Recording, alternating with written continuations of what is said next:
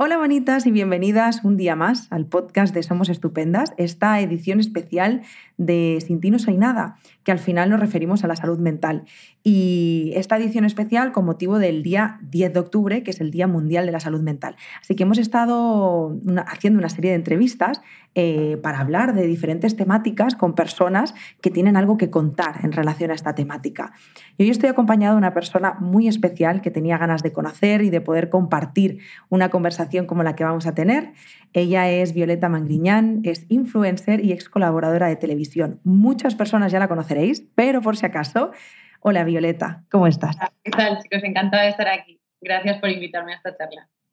Gracias a ti por estar aquí, que ya te lo decía antes fuera de micro, pero te lo vuelvo a repetir. Eh, gracias, sobre todo por hablar de salud mental como lo haces, porque es súper importante que una voz como la tuya hable de esto. Y gracias por venir al podcast. Gracias a vosotros por invitarme a venir. Pues Violeta, vamos a hablar de salud mental en general, pero hay un tema del que nos vamos a centrar un poquito más, que es el TCA. Pero al final vamos a hablar de procesos, hábitos que hayan podido mejorar tu relación, eh, cambios que hayas sufrido, aprendizajes, o sea, en relación a la salud mental, todo lo que, todo lo que haya espacio. Pero antes de empezar, a mí me gustaría preguntarte cómo estás. Pues estoy muy bien, la verdad. Yo, bueno, eh, voy a rachas, evidentemente, las personas ojalá pudiésemos estar siempre al 100 y siempre contentas. Eh, evidentemente, mis problemas de salud mental en cuanto al TCA están muchísimo mejor, gracias a Dios, pero como mm, conté en mis redes sociales, hace mes y medio, dos meses me dio un ataque de pánico y, y, hace dos semanas estaba con una ansiedad que me moría y sin poder dormir bien por las noches, entonces voy, voy a rachas, ¿sabes? De ahí también la importancia de la salud mental. Evidentemente, como en todo, hay ciertos grados. Hay gente que está muy mal, que tiene depresiones, que tal, no es mi caso, toco madera, pero sí he tenido problemas y bueno, pues si compartiéndolos y exteriorizándolos y hablando de ello, pues ayudas a la gente que también los tiene, por lo menos a no sentirse solo, pues ya, oye, toco madera y me doy con un canto en los dientes, que se suele decir pues agradezco mucho que, nos compartas cómo estás y, que, y me alegra saber que estás bien. De hecho, hace poquito publicabas un vídeo donde compartías el ataque de pánico y es que fíjate que a menudo, seguro que estarás de acuerdo en esto, a menudo cuando hablas con personas te preguntan, ¿qué, qué tal, cómo estás? Pero es como un cómo estás que, que no conecta realmente con el cómo estás. Y nos acostumbramos a decir bien, bien, y en realidad a veces estamos mal. Y creo que hay, que darle espacio, ¿no? A decir, pues mira, pues estoy mal, pues me pasa esto. Normalmente cuando alguien me pregunta cómo estás, si tengo confianza y estoy en la mierda, le digo, pues mira, estoy en la mierda, ¿sabes? Si me, depende de quién me lo pregunte, evidentemente, si acabas de conocer a alguien y te dice, oye, ¿qué tal? ¿Qué tal estás? Pues le vas a decir, oye, pues mira, me ha pasado esto, tengo tal este problema. yo creo que es depende, ¿no? De, con quién te relaciones o quién pues, formule la pregunta. Como pues te, me alegra que... Yo te comentaba antes de que, de que le dieses el on al micro, creo que mm, es muy importante eh, y está bien que se le esté dando la visibilidad al tema de la salud mental como se le está dando, pero creo que todavía falta lo que te he dicho, que la gente tome conciencia de que, de que es algo que lamentablemente no se elige, ¿sabes? La gente dice, ah, pero esta con lo bien que le va y tal, eh, problemas de salud mental tiene que tener el que no llega a fin de mes, no. O sea, la gente no elige estar mal. Es algo que, como te he dicho antes, hay un montón de gente eh, muy exitosa, un Justin Bieber, un J Balvin, gente que ha reconocido tener depresiones profundas y estar muy mal eh, con los temas eh, de la salud mental. Y es gente que le va muy bien y que tiene muchísimo dinero, que a priori dirías, wow, con este yate, con esa casa y con el éxito que tiene, ¿qué problema va a tener? Pues no se elige como el que tiene una esclerosis o, tiene, o, se pone malo de COVID o se pone malo de una gripe o de un cáncer. O sea, nadie elige estar mal si estuviese en nuestras manos estar bien siempre y no tener ningún tipo de problema de salud, sería todo maravilloso, nadie estaría enfermo, no existirían hospitales, todo sería eh, maravilloso. Entonces, normalmente, cuando alguien conocido eh, le da visibilidad al tema de la salud mental y habla sobre la salud mental, existe esa parte de gente ignorante que, que dice, pero ¿cómo va a tener problemas esta chica? Bueno, pues los tengo y no los he elegido, ojalá estar bien, ¿sabes? Entonces, hay que darle, hay que darle eh, visibilidad a la salud mental. Está muy bien que ahora esté de moda hablar de la salud mental, pero realmente hay que tomar conciencia y que todo el mundo puede tener problemas de salud mental y que un influencer por exteriorizar que está mal no tiene por qué sentirse doble mal de decir, joder, es que me van a juzgar porque como me va bien y, gano dinero, no, puedo, no, tengo derecho a, tenerlo. Entonces me tengo que requete justificar porque yo no puedo estar mal. Joder, pues que si yo, si yo pudiese elegirlo no lo estaría. ¿Sabes lo que te quiero decir? Entonces yo salud mental, el postureo en redes, ay, hay que darle visibilidad, qué bien que se hable sobre ello. pero luego cuando la gente es valiente y, se abre y cuenta que tiene problemas, que no se juzgue a las personas, porque evidentemente nadie elige estar mal. Yo no veo a nadie que haya cogido el COVID o que coja la gripe o que tenga una enfermedad de salud que no sea de salud mental y le digan, anda, pues, mm, ¿por qué vas a estar malo? Si es que, pues hija, pues lo mismo, pues a mí me ha pasado así de veces. De, gente que me de decirme, pero con lo estupenda que estás, ¿cómo vas a tener un problema de alimentación? Pero si estás súper bien. O eh, problemas de ansiedad, ¿cómo vas a tener problemas de ansiedad? Pero si vives como tal, perdón, perdón, ¿quién eres tú para juzgarme o, por qué hablas? Para empezar, ¿por qué hablas? O sea, nadie, nadie lo elige, ¿sabes? Y me da muchísima rabia porque hay gente que a veces no lo cuenta por miedo al que dirán, pero ya da igual que seas conocido que no conocido, es como que si no, si no tienes un problema, una tragedia económica en casa, un problema personal eh, desmesurado, no puedes tener problemas. Todo el mundo tiene problemas. El más rico y el más pobre y, la más guapa del mundo se puede ver fea al espejo, ¿entiendes? Y no por eso se tiene que justificar doblemente, porque es que de verdad que eso, eso es peor aún, ¿sabes? Yo cuando digo, no, es que, pues es que esta semana estoy mal, o sea, he tenido un ataque de estrés eh, que normalmente me pasa porque quiero abarcar más de lo que puedo y quiero llegar a ciertos puntos y me autoexijo demasiado y peto. Y la gente dice, ay, está, ¿por qué va a estar? Pues sí, pues hijo, pues ojalá, ¿no? y aparece la culpa, ¿verdad, Violeta? Porque parece que no te puedes quejar. Y hay veces que digo, joder, eh, a mí me gusta ser súper transparente con mi comunidad y si tengo un día bueno lo digo y si tengo un día malo lo digo, cuando estoy contenta lo digo y cuando estoy mal también, pero muchas veces me da, me, da miedo porque es en plan, van a salir los cuatro ignorantes que no me conocen de nada y que deben de ser unos frustrados ellos también a decirme el por qué yo tengo que estar mal. Como lo que te he dicho, como si se eligiese, ¿sabes? Yo soy una persona muy autoexigente. Yo soy mi peor hater, pero muchas veces porque me autoexijo demasiado, quiero llegar a ciertas cosas y quiero pasar del 0 al 100 en dos días y quiero abarcar todo y quiero saber hacer todo perfectamente y a veces no se puede, ¿sabes? Y, y, y, como soy tan autoexigente conmigo mismo que te digo que soy la, mi, peor enemigo, hay veces que lo paso fatal. Entonces me pongo fatal, me dan pues, la crisis de ansiedad, los ataques de pánico, no duermo bien, estoy siempre ahí pero porque estoy así, también va en mi carácter, o sea, es que no lo elijo, ¿sabes? Y, a veces es eso, que dices, es que me da miedo compartirlo porque me van a juzgar de, que si yo tengo derecho o no tengo derecho a estar mal, pues entonces me callo. Entonces, a mí me ha costado y porque, y porque yo soy así que digo, ah, luego soy más fuerte de lo que creo a veces y, me da igual y lo comparto y me abro con la gente y, asumo las consecuencias, pero es, es jodido, ¿sabes? Porque hay personas que que igual eh, son más sensibles que yo o, más débiles que yo, que no significa que yo sea de hierro ni muchísimo menos. Eh, y, realmente lo pasan mal cuando comparten un problema y luego se les critica. Y es que no me extraña, yo lo entiendo perfectamente. Hombre, es que tiene que ser durísimo, ¿eh? Vivir en esa ansiedad constante, vivir en alerta de lo que te puedan decir. De hecho, has hablado antes del TCA y redes sociales y a mí me parece un tema muy interesante porque cómo es trabajar en un medio 100% visual y lleno de personas que te recuerdan constantemente aspectos relacionados con tu físico mientras estás transitando un trastorno de la conducta alimentaria. ¿Cómo has vivido esto? Pero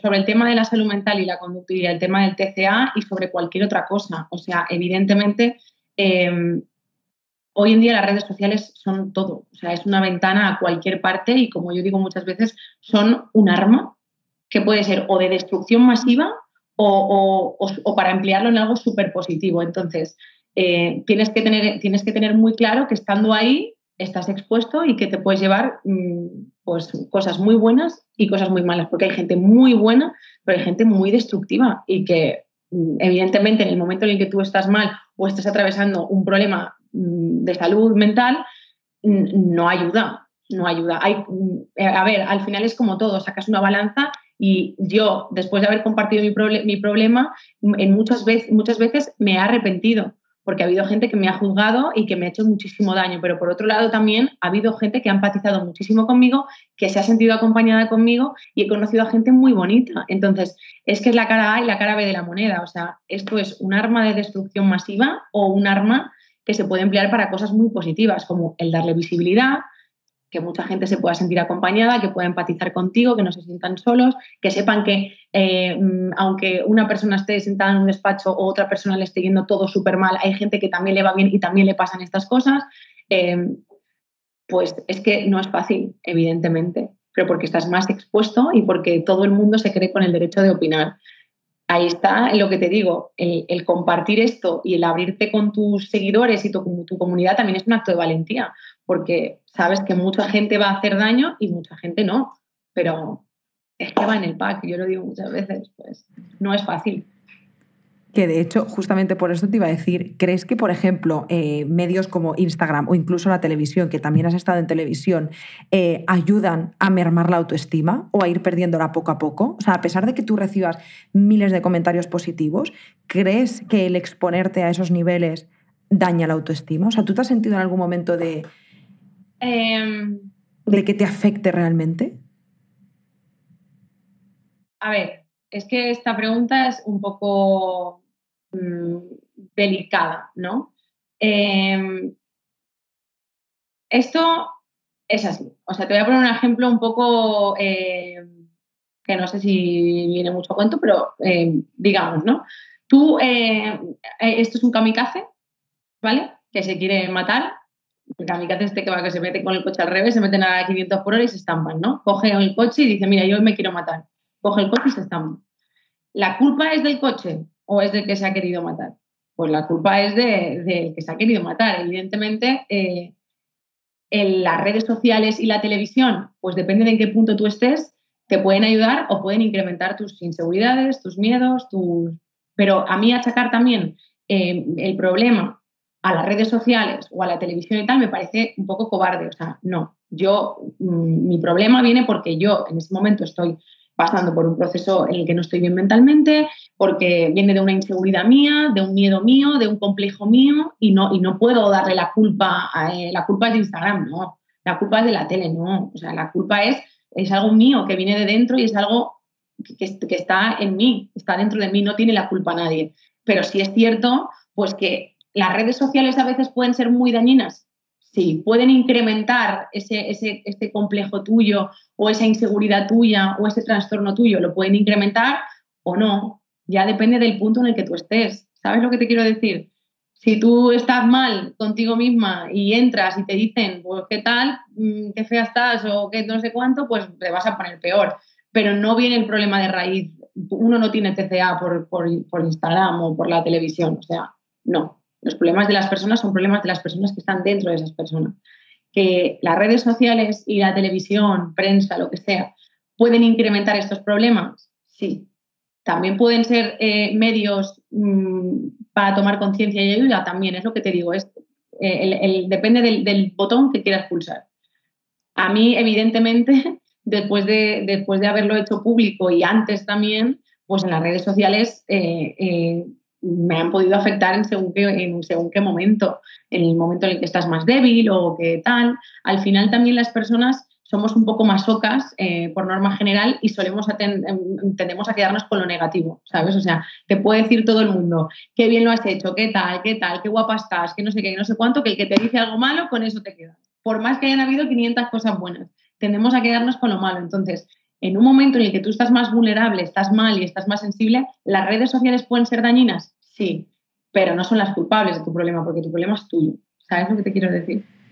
Sí, yo también creo que hay factores externos que al final no, son responsables. Igual que muchas cosas que nos pasan en la edad adulta tienen un origen en la infancia, en nuestras cómo nos educaron o cómo nos relacionaron nuestros madres, padres con nosotros, pero no significa que ellos sean culpables de, sino...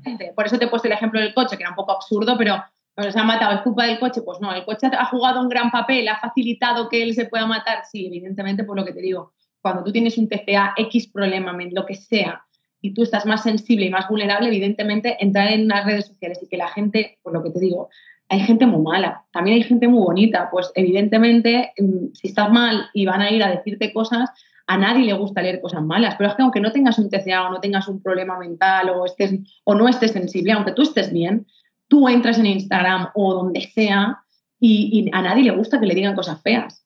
a mí tampoco me gusta que me estén alabando todo, a mí no me gusta que me estén alabando todo el día, yo no pretendo eh, gustar a todo el mundo, está claro que habrá gente que, tendrá más afinidad contigo o habrá gente a la que le puede gustar y gente a la que no, eso es así, ¿vale? Yo no pretendo gustarle a todo el mundo, yo no pretendo caerle bien a todo el mundo y normalmente eh, conmigo, no sé si es por mi forma de ser o por mi carácter o por lo que la gente haya podido ver de mí, yo o soy de blanco o soy de negro, o te caigo muy bien o te caigo muy mal, ¿sabes? Entonces está ahí, pero joder, yo no busco que la gente me lave, pero tampoco que, me falten al respeto. O sea, yo creo que eh, las redes sociales en general se, dan un lugar mejor cuando la gente entienda que no puede vomitar su odio y su veneno así libremente, ¿entiendes? Está claro que yo puedo no gustarte, pero no por eso tienes que venir a insultarme o a hacerme sentir mal o a, ¿sabes?, a vomitar todo tu odio sobre mí, ¿sabes? Lo que te quiero decir. Y ojalá, no, no, te estás explicando súper bien, Violeta, y ojalá esto la gente lo entendiera. Es importante, o sea, me parece importante entender que, que la libertad de expresión eh, tiene que terminar en el momento que, claro, o sea, que me estás faltando el respeto, me estás dañando. Público, te lo tienes que comer, no, perdona, señora, yo no tengo por qué aguantar tus faltas de respeto. Está claro que te puede gustar o puede estar más de acuerdo o, no, o no acuerdo con lo que yo estoy diciendo, o, si te gusta mi vestido, o si no, o si te gusta lo que comparto, si no. Eh, también lo que te digo, o sea, yo soy una persona que ha recibido, yo llevo un corto tiempo en Instagram, o sea, hay chicas que se dedican a esto en las redes desde hace, desde hace muchos más años que yo, pero yo creo que las personas que hemos hecho televisión y más eh, realities y tal, que la gente como que te conoce más y se cree con el derecho o la libertad de poder opinar sobre tu vida como si fuese suya, la gente que hemos estado expuestos a ese nivel en televisión tenemos más hate del normal. Entonces, yo soy una persona que ha recibido muchas críticas algunas habrán estado justificadas y otras no. Las faltas de respeto para mí nunca lo están, ¿ok? Yo habré podido hacer las cosas mejor o peor o te podré caer mejor o peor, pero creo que las faltas de respeto nunca están justificadas y el odio en redes excesivo nunca está justificado, ¿vale? Entonces, yo soy una chica bastante fuerte, ¿vale? Pero a la vez soy una chica muy sensible, muy insegura y con muchísimos complejos. Entonces, una cosa no quita la otra. Yo, para el nivel de odio que he recibido en redes, bastante bien estoy. Porque por ejemplo, mi hermana, que es una chiquita súper sensible, súper dulce y súper tal, a la mínima cosa que le dicen se viene abajo y se puede tirar toda la tarde llorando perfectamente. Esto a mí no me pasa. Si mi hermana hubiese sido yo, a lo mejor se hubiese tirado por la ventana, ¿sabes? Esto va con la persona y es que tú nunca sabes, o sea, la persona que está vomitando odio sobre alguien, esa persona no sabe cómo es esa persona realmente. No sabe si después de leer ese comentario va a ir y, se va a querer morir, ¿entiendes? Entonces yo, claro que me han afectado porque lo que te estaba diciendo antes, que se me va, se me va y me, quiero, quiero hablar tantas cosas que se me voy por los terros de Úbeda. A nadie nos gusta leer cosas feas en, Instagram, ¿sabes? A nadie. Pero eso ya depende de cómo tú también estés en ese momento. Yo hay días que entro en Instagram y leo barbaridades sobre mí, mentiras insultos, y tengo un día súper bien y estoy súper bien y es como que hasta me río. Digo, ajá, me voy a perder el tiempo yo con este caso a ver quién es, que, me conoce este, a mí qué le importa. Y luego hay días que estoy muy mal y leo la mínima tontería y me rayo. Y es que a nadie nos gusta. Luego ya también va lo que te digo en la forma de ser de cada uno. Yo para, para yo soy una persona muy fuerte, pero también soy muy sensible, entonces mm, para, para, todo el odio que yo he recibido en redes, bastante bien estoy. Si hubiese sido quizá una persona más débil en ese sentido, quizá hubiese acabado mucho peor o hubiese dejado Instagram de tiempo. Claro, lo que pasa que es eso, ¿no? Es lo que decías, no podemos basarnos en, la fortaleza de la persona porque somos humanas, tenemos unos límites. Eh, de, entrada, leer cosas feas. O sea, que yo no digo que todo el mundo me tenga que estar diciendo lo guapa que soy todo el día, porque tampoco me gusta eso. Pero yo creo que aguantar lo que aguantan las personas que... Es que además digo una cosa, muchas personas no tienen por qué ser personajes públicos y tener muchos seguidores, es que hay gente mala para todo, porque hay gente que tiene 2.000, 3.000 seguidores, que también hay gente que, les pone eh, y les insulta y les acosa por redes sociales. Y es en plan, es que ya no hace falta ser conocido, o sea, para, para aguantar hate en redes. Entonces yo creo que esto algún día tendrá que cambiar por el bien de todos, no solo de los influencers o las personas conocidas. O sea, por el bien de todos, esto algún día tendrá que cambiar. Entiendo que, eh, pues, teniendo que poner tus datos, tu DNI y tal a la hora de registrarte en Instagram, ¿para qué? Porque al final nadie se impune. O sea, la persona que te acosa en redes, eso se paga y está penado por ley. Pero es un proceso muy largo hasta que tú encuentres a esa persona que está detrás de la cuenta fake. En el momento en el que sea obligatorio registrarte y tú tengas que afrontar eh, la responsabilidad de tus actos y todo sea más rápido, será mucho más fácil, ¿sabes? yo creo que esto llegará, pero, pero todavía falta un poco. Mientras tenemos que... Claro, es que a los, claro. a los días. Lo que ocurre es que es un medio tan nuevo que la responsabilidad social está bastante distorsionada, ¿sabes? Llega ahí todo el mundo, cada uno hace lo que le da la gana. Se pone, y no se puede. La típica, claro. uno se pone soy pepito.com y te voy a insultar todo el día para hacer que te sientas como una mierda y yo estoy en mi casa tan tranquilamente. Eso tiene que acabar. Eso tiene que acabar.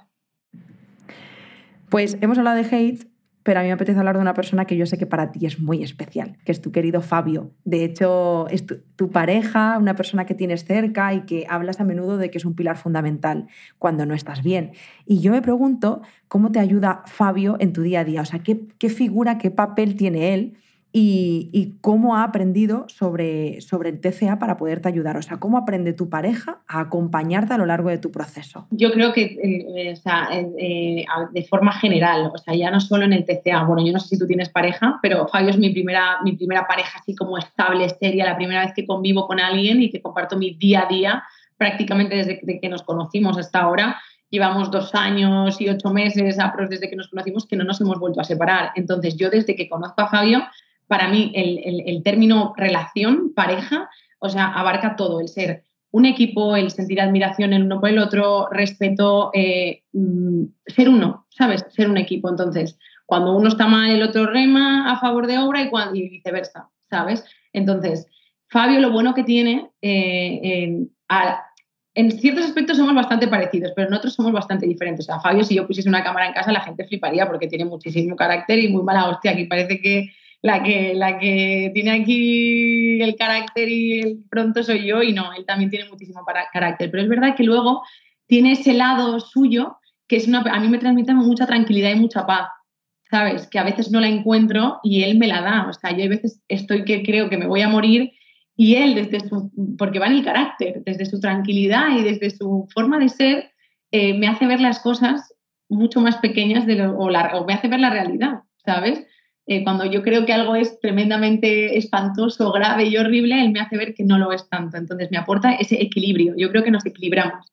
Eh, yo le aporto a él unas cosas eh, y él a mí me aporta otras, que entre otras es pues, estabilidad, tranquilidad, paz y calma, que eso creo que es lo fundamental cuando alguien tiene un problema mental, sea el que sea, con un TCA o con una depresión o tal. Tener a alguien al lado que te complementa, que te hace sentir seguro, que te hace sentir en paz, y que te aporta esa tranquilidad, porque yo también por mi carácter, yo soy muy nerviosa, muy tal y tengo un pronto de tal, él es como que me, me calma, ¿sabes? Entonces, con él he encontrado, digamos, ese equilibrio perfecto. Evidentemente, luego tenemos nuestras discrepancias y como la mayoría de las relaciones, pues no es una relación idílica, tenemos nuestras peleillas y nuestras cosas, pero no nos duran más de dos horas los enfados. Entonces, lo, yo creo que con él, en resumen, lo que he encontrado es eh, una estabilidad emocional y una paz y una tranquilidad perfecta. O sea, es como el equilibrio perfecto, ¿sabes?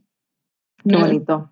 Sí, tía. O sea, que con esto no quiero decir lo que te digo, ah, sí, claro, todos de color de rosa. No, tenemos nuestras diferencias y, y evidentemente tenemos caracteres a veces muy afines, pero a veces muy diferentes y eso hace que choquemos. Porque, tía, hay veces que no sé si te pasa cuando tú peleas con tu chico, lo que sea, yo me puedo estar volviendo loca y él es como que tiene una paz y una tranquilidad que aún me vuelve más loca. Entonces, hay veces que cuando estamos peleando, esa, esa paz que en otras cosas me ayuda mucho, luego él tiene una, una Mira, ¿sabes lo que tiene él? Inteligencia emocional, que yo tengo cero. Entonces, él puede estar peleando y no se inmuta, o sea, te hace volverte loco, ¿sabes? Y, para ciertas cosas, a lo mejor, pues a él le, le dicen mil cosas feas y tal, y ni se inmuta, ¿sabes? Es como, tío, ojalá tener esa frialdad o esa capacidad. Él puede estar peleando conmigo y tal, y a los cinco minutos hacer como si nada. O, o, saluda, o bajar a tirar la basura, saludar al vecino y tal. Yo peleo con él y estoy hecha una mierda, lloro, no puedo disimularlo, no puedo salir a la calle y hablar las cosas o saludar a la gente como si nada. ¿Sabes? No tengo inteligencia emocional, no sé controlar mis impulsos y mis emociones. Y él sí, tía, tiene una capacidad que digo, joder, a veces peleamos y es como yo estoy hecha un basilisco y él está tan tranquilo. Y es como, pues en eso, o sea, cuando yo estoy mal y realmente tengo problemas, esa parte de él a mí me ayuda. Menos cuando estamos peleando, por lo demás es estupendo tener a alguien al lado así como más tranquilo, ¿sabes? Te entiendo y de hecho he visto a muchas yaizas eh, reflejadas en tu historia. Yo llevo con mi pareja 10 años. Eh, tengo 30, empezamos cuando yo tenía 19 años y hemos crecido juntos y ha sido muy bonito porque no somos los que éramos y peleábamos desde lugares distintos, hemos tenido también que trabajar nuestra dependencia, nuestra codependencia, porque nos relacionábamos también desde el vacío, inteligencia emocional terrible, pero crecer juntos nos ha llevado a lugares muy bonitos y es guay pues estar sentirte acompañada. Yo siempre digo a Jordi, mira, qué bonito que hayamos crecido, pero siempre siempre es casa. Para mí él es hogar. Y yo creo que es con lo que me quedo de lo que tú has transmitido, ¿no? Mira, eh, podremos aprender a llevarnos mejor o a perfeccionar cositas de nuestra relación y de cómo tú te relacionas o cómo se relaciona él contigo, pero sois hogar. Y, desde ahí todo es mucho más fácil. Para mí eso es fundamental, o sea, hacer tan, hacer equipo y que eso sea infranqueable, o sea, el día de mañana podremos estar juntos 10 años como tú y tu chico, podemos estar juntos toda la vida o no, pero ahora, o sea, somos equipo, somos uno, ¿sabes? Entonces, el día de mañana podremos desenamorarnos o, tirarnos los trastos a la cabeza, pero la, la, relación que tenemos y el equipo que formamos juntos, para mí es el tándem perfecto. O sea, el equilibrio. Qué bonito, qué bonito y, qué maravilla encontrarte con personas así. Eh, especialmente cuando estás pasando malas épocas, que creo que hay dos figuras de las que me gustaría hablar, que una es la pareja y otra es la familia. Eh, cuando tú has tenido o tienes momentos débiles, ¿cómo es la postura de tu familia en todo tu proceso? O sea, ¿te, te sientes acompañada? Acompaño, acompañada no, o sea, son mi, pilar también. O sea, igual que Fabio, evidentemente Fabio en otro, porque yo aquí en Madrid estamos él y yo solos, no tenemos a nadie, su familia está en Italia y Argentina y la mía está en Valencia, entonces no tenemos a nuestros seres queridos cerca, pero yo los siento al lado siempre. O sea, yo aunque no veo a mi madre, puede pasar un mes, dos meses, tres meses sin ver a mi madre, yo a mi madre la siento cerca todos los días y a mi hermana igual y a mi, a mi abuela igual, y bueno, a mi familia en general, porque somos muchos, o sea, al final, los más allegados son la madre y tal, pero a mí yo a mi familia la adoro, yo estoy súper familiar, no soy, no soy una persona muy, muy pegada, que digo yo, que necesito estar con mi familia y reunirme todos los días y ver a mi madre todos los días, pero sí necesito sentir a mi familia cerca, sí que soy muy, muy amorosa en ese sentido y para mí la familia es súper importante, entonces yo a mi familia la he tenido siempre de la mano para todo en TCA, no TCA, cualquier tipo de problema, mi madre siempre está ahí, mi hermana, mi abuela, mi padre, todos. O sea, yo creo que eso también es que es fundamental. Eh, es fundamental, pero fíjate, Violeta, y lo sabrás, hay muchas, muchas, muchas personas que no tienen ese soporte. Y tenerlo... Eh... O al lado, ni una familia estructurada, ni tal. Yo también he tenido problemas familiares muy gordos eh, con miembros de mi familia, pero pero nunca me ha faltado amor en mi familia, nunca me ha faltado un refugio y en ese sentido soy afortunada porque, como tú bien dices, hay gente que está sola y que no tiene una, familia en la que apoyarse, una pareja en la que apoyarse y pues todo eso pues, hace que todavía uno esté peor y que el proceso sea más difícil que cuando te sientes acompañado y arropado. Pero en mi caso, yo sí he tenido esa suerte, ¿sabes? A mí me gusta llamarlas eh, personas flotador. Con mi psicóloga decíamos, eh, tú llegas sola, el proceso lo haces tú y es mérito tuyo absolutamente. Pero es verdad que el camino sola a estar acompañada, oye, perdona que te diga, pero es muy diferente. Evidentemente. Entonces, ¿qué te voy a contar? Es que es, es evidente. Total. Pues vamos a hablar de, volviendo antes a lo del TC, a mí me gustaría saber cómo te encuentras ahora, ¿no? ¿Cómo, cómo te estás relacionando a día de hoy? Yo estoy muchísimo mejor. Eh, es verdad que yo tomé la decisión de pedir ayuda eh, cuando me di cuenta de que eso me estaba condicionando en, los aspectos más básicos de mi día a día. Eh, yo te cuento así un poco de raíz, ¿vale? Yo era una chica normal y delgada y siempre he estado bien y he tenido una buena constitución y no me puedo quejar de mi suerte, ¿vale? Pero es cierto que en un momento dado me dejé los, a los anticonceptivos después de cuatro años y por motivos X eh, engordé 7 kilos. Entonces, justo coincidió con la época en la que yo entré en televisión y que empecé a, a, moverme con esto de las redes sociales, empecé a hacerme conocida y tal. Entonces, yo me veía y yo no me gustaba físicamente porque yo era consciente de que no estaba en mi peso y de que me había me engordado, me estaba hinchada y yo no me sentía bien viéndome así. ¿Sabes? O sea, las, lo sabrá que sí, que les da igual y que es un aspecto que no es primordial en su vida y está genial, pero yo en ese momento, con esos 7 kilos de más, me sentía muy mal. Entonces, eso aparte, ligado a que en ese momento te estás haciendo conocido y tal, y la gente opina, y la gente habla, y la gente juzga, y la gente dice, uy, esta que hinchada está, o qué tal, pues es lo que te digo. Entre que tú te sientes mal, porque la culpa no es de la gente, pero la gente sí que puede incrementar ese problema o puede hacer que tú te sientas peor, yo me obsesioné.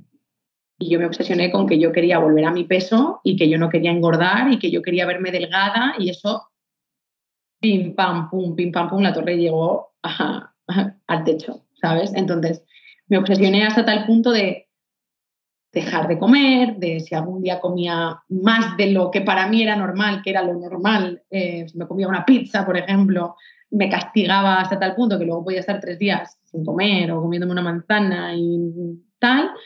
Eh, y hasta el punto también pues de que mm, al final cuando te dedicas a las redes sociales, pues igual que cuando te en las redes sociales en este caso, porque encima tienes que aparecer o tienes que hacerte fotos y tal, pero igual que si tienes un TC y te sientes una mierda, te cuesta también ir a trabajar si trabajas en un despacho, ¿sabes lo que te quiero decir? O sea, que muchísimas chicas, que además quiero recalcar que como en toda enfermedad hay grados, eh, yo, a mí no me ha costado la salud, ni he tenido que estar eh, interna en, sitios, ni ingresada, como hay muchas chicas que sí están y que están muy graves y que pueden llegar a morir y que mueren y que es una enfermedad gravísima. Eh, en mi caso, Mm, no ha llegado la sangre al río, o sea, podría haber sido muchísimo peor, ¿sabes? Em, yo, tía, en el momento en el que vi que em, eh, tener que hacerme una foto para era un suplicio, que yo no me veía bien de ninguna manera, que yo me veía fea todo el día, que no había un día que, de 30 días que tiene el mes yo me veía bien uno, que siempre estaba viéndome mal, viéndome fea, viéndome gorda, viendo, ¿sabes? En el momento en el que vi que ya me estaba amargando la existencia y que yo no era feliz, dije, tío, mm, tengo un problema. Aparte es lo que te digo, que como yo también la gente me ha conocido eh, de una forma, quizá en televisión, y se han hecho una imagen de mí como de la típica tía que, que puede con todo, que no le tiene miedo a nada y que yo aquí soy indestructible, pues me daba vergüenza que la gente se pudiese enterar de que yo tenía este problema. Entonces era como el miedo a que la gente se entere, la vergüenza de que tal, de que, porque encima van a ir a atacarme con eso, eh, hasta que dije, mira, lo voy a contar, me voy a quitar un peso encima de la leche y encima habrá mucha gente que dirá, bueno, pues mira, no, no soy la única que le pasa, ¿sabes? Mira, esta chica que, no es, que ni mucho menos está gorda y que encima es guapa y tal, también tiene esa serie de problemas, porque eh, hay mucha gente con TCA que es personaje público y que, y que está expuesta, pero hay muchas, la mayoría de las chicas que están ingresadas en centros son chicas que no son conocidas y también tienen esos problemas. Por ahí te digo que no es culpa de Instagram únicamente, que Instagram es una plataforma que puede incrementar el problema, sí, pero el TCA y cualquier otro, porque es un arma de destrucción masiva, como te he dicho. Pero, pues eso, yo decidí tomar ayuda cuando me, cuando me vi ya en el, en el techo, ¿sabes? Es decir, no puedo más, eh, estoy amargada, eh, no puedo hacer vida social, porque si salgo y me como una hamburguesa, luego al día siguiente voy a querer morir, te condiciona la vida y te amarga la vida, ¿sabes? Y Fabio era el que me decía, tienes un problema, mm, tienes que ir al médico, tienes que tratarte y tal. Empecé a ponerme terapia, llevo un año, al principio iba todas las semanas, luego empecé a ir cada 15 días y ahora voy cuando lo necesito, voy una vez al mes y si por lo que sea, pues necesito hablar, pero ya no del TCA, sino de cualquier otra cosa. O sea, yo necesito ir a terapia por, mi, por también por mi forma de ser, por mi trabajo, por la manera en la que gestiono mis emociones, todo. O sea, no únicamente sobre el TCA. Entonces yo ahora voy a terapia una vez al mes o si por lo que sea una semana estoy mal y estoy súper estresada y me está dando ansiedad, pues voy más, pero no tengo esa pauta de ir todas las semanas como cuando decidí ponerme en manos de especialistas, ¿sabes? Qué valiente. Sí, pues igual que tú. Qué valiente. Sí, bueno, valiente todas, pero ojo, es que es súper valiente que te enfrentes a tus miedos. Y a mí me ha, eso me ha, mm, mm, lo que te digo, por una parte me ha venido muy bien el exteriorizarlo y el quitarme este peso encima y ese miedo, yo tenía miedo a que la gente se enterase y luego lo pienso y digo, qué chorrada. Pero yo como como voy de fuerte y de tía dura y de tal, me daba como miedo mostrar mis inseguridades de que yo no me veía bien al espejo, de que yo era una persona muy sensible, muy insegura y muy acomplejada. Y lo sigo siendo porque yo soy una persona muy insegura, pero no hablo solo del aspecto físico y tal, soy muy insegura en muchos aspectos. El otro día vi un vídeo de una TikToker que hablaba de que últimamente le costaba relacionarse con la gente.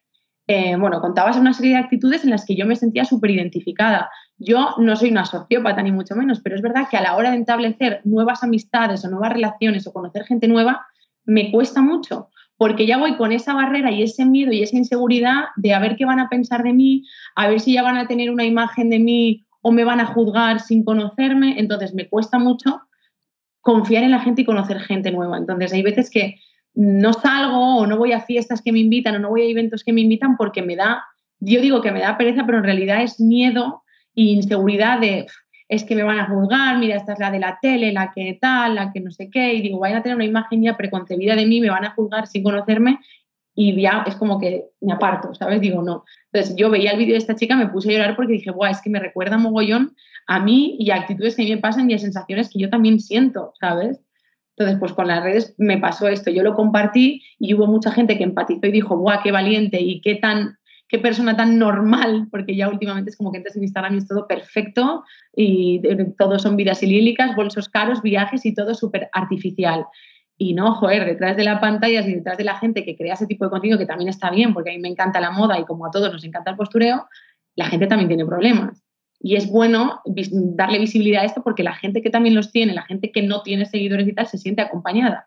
Pero luego también me ha pasado, tía, lo que tú dices, que hay gente muy mala que me ha hecho muchísimo daño y que ha aprovechado ese, ese, acto mío de valentía de decir, joder, me voy a Sintra y lo voy a contar, porque la gente pide ver realidad en redes, pero luego la castiga de no, no, pues mira, es que esta se retoca la foto, luego cuando ven una arruga, ay, tiene arrugas, entonces, pues, pues, entonces, ¿para qué quieres ver realidad en redes? ¿Sabes?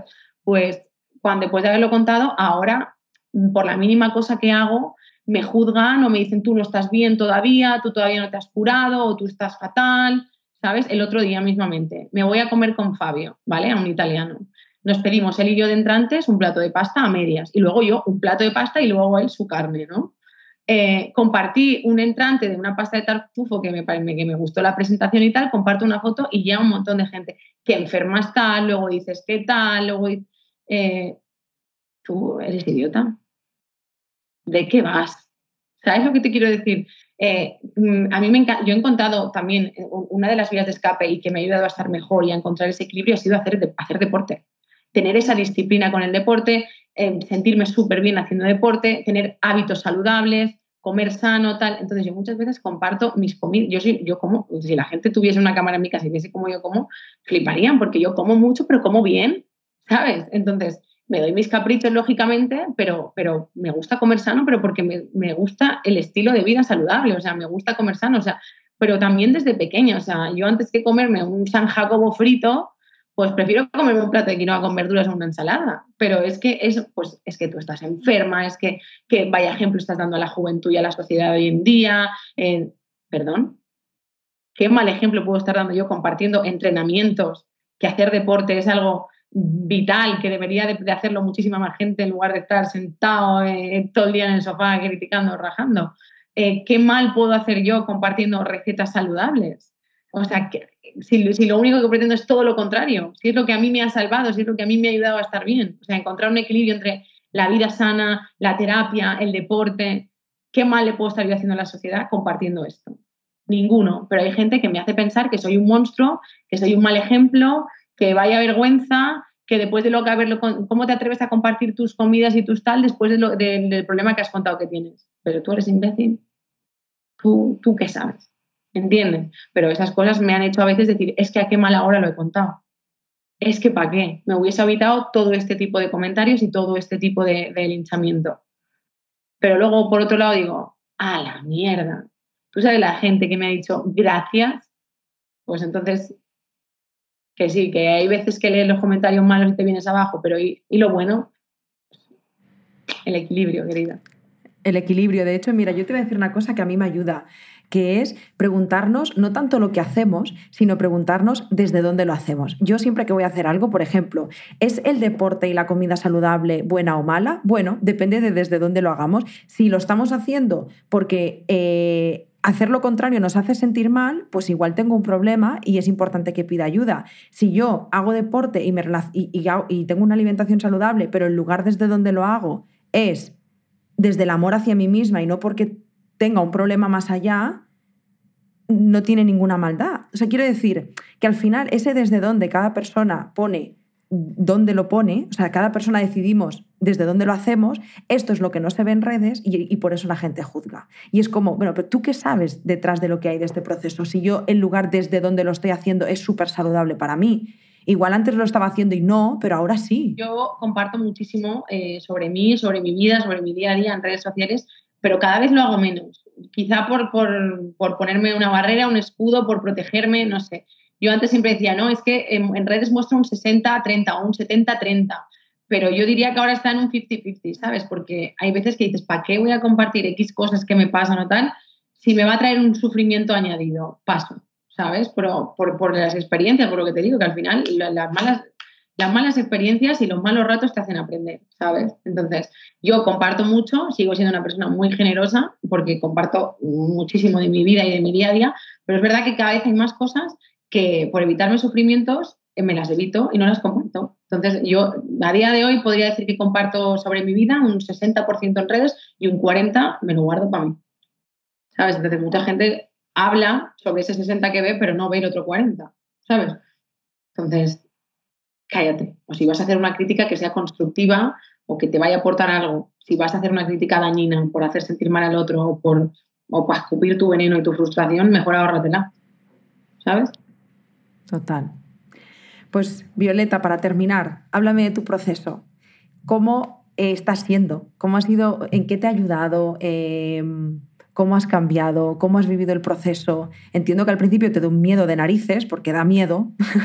Totalmente. Eh, yo si te digo la verdad, yo fui a terapia porque dije, bueno, si la gente me está diciendo, si mi pareja me está diciendo, si todo el mundo me está diciendo que tengo que ir al psicólogo, que tengo que pedir ayuda y que hablarlo con alguien me va a venir bien, lo hice un poco medio obligado y al final luego pues fue una buena decisión. Que al final es como todo, no te va a curar, o sea, el hecho de que tú digas voy a ir a un psicólogo no significa que tú vayas a estar bien al día siguiente ni que te vayas a curar. Te va a ayudar. Es como todo. Las redes sociales te pueden incrementar el problema o te pueden ayudar a evadirte o a dar visibilidad a tal. Pues esto es igual. Ir al psicólogo, ir a terapia te va a ayudar a sacar todo lo que llevas dentro, todo ese miedo, toda, toda esa inseguridad y te va a ayudar a que te sientas mejor exteriorizándolo con una parte digamos, externa, porque al final el psicólogo tampoco te va a decir cosas muy distintas a las que te dice tu familia y tu pareja pero te va a dar una visión totalmente arbitral, porque al final la gente que te dice las cosas es porque te quiere, ¿sabes? Al final tú estás hablando con una persona, con un profesional que te puede ayudar desde otro punto de vista y desde un punto de vista más profesional. Entonces, yo voy y me siento bien contándoselo porque sé que lo que me va a decir es lo que es, al margen de que me quiera o no me quiera, porque no me tiene por qué querer, es un terapeuta, ¿sabes? Entonces, a mí me viene bien para descargar. Luego, el trabajo realmente interior y de, y de fondo ha estado en mí. Ir a terapia ha sido un añadido, ¿sabes? Que me ha ayudado a hablar las cosas, a exteriorizarlas, no guardarme nada. Si tengo que llorar, pues si me tengo que pegar una hora llorando, pues me pego una hora llorando. Pero es una ayuda, ¿sabes? Que creo que todo el mundo debería de, de, recurrir a ella, porque hay gente que es como que tiene vergüenza o que cree que no sirve para nada o que, o que mm, no, ¿sabes? Nada es milagroso. O sea, eh, igual que el que va al médico por cualquier otra cosa. O sea, el médico te va a ayudar a estar mejor, pero si tú no quieres estar bien, pues al final, yo creo que es primordial exteriorizarlo, compartirlo con la gente que te quiere, pedir ayuda profesional y, tener ganas de estar bien, ¿sabes? Esta te está reclamando. Yo creo que llevas ya un ratito sin ella y está con el apego, con el apego ansioso de que quiere estar contigo. Hola. pues Violeta, por mi parte, ya está. Yo sí que quiero darte las gracias infinitas por todo lo que has compartido de esa manera tan generosa como tú bien dices, eh, por abrirte un poquito más y, por compartir todo lo que has compartido. De verdad que te lo agradezco mucho, mucho, mucho. Más gracias a ti también. Yo todo lo que necesitéis y todo lo que sé hablar, yo siempre encantado. Eh, así que nada, gracias corazón y voy a dar las gracias también a todas las personas que nos han escuchado por este ratito y siempre lo digo, no solo por escucharnos, gracias también por compartir el podcast porque lo que hace es que cada vez más y más personas les ayude y les llegue la salud mental, que es lo importante. Así que gracias de corazón por este podcast, por estar aquí y nos escuchamos en, en los próximos. Gracias Violeta y gracias a todas. Os mando un besito. Chao chicos. Chao.